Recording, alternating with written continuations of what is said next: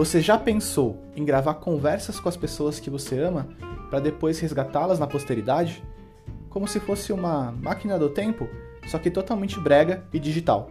Bem, eu já, e é isso que eu tenho feito nesse programa. O Daqui 10 anos eu vou, por mais estranho que pareça, é o nome do podcast que reúne registros de conversas com pessoas do meu círculo para a gente fazer alguma coisa com elas no futuro. Ficou confuso? Aperta o play na sua plataforma de streaming favorita e continue confuso, mas por dentro dos assuntos que a gente tem tratado.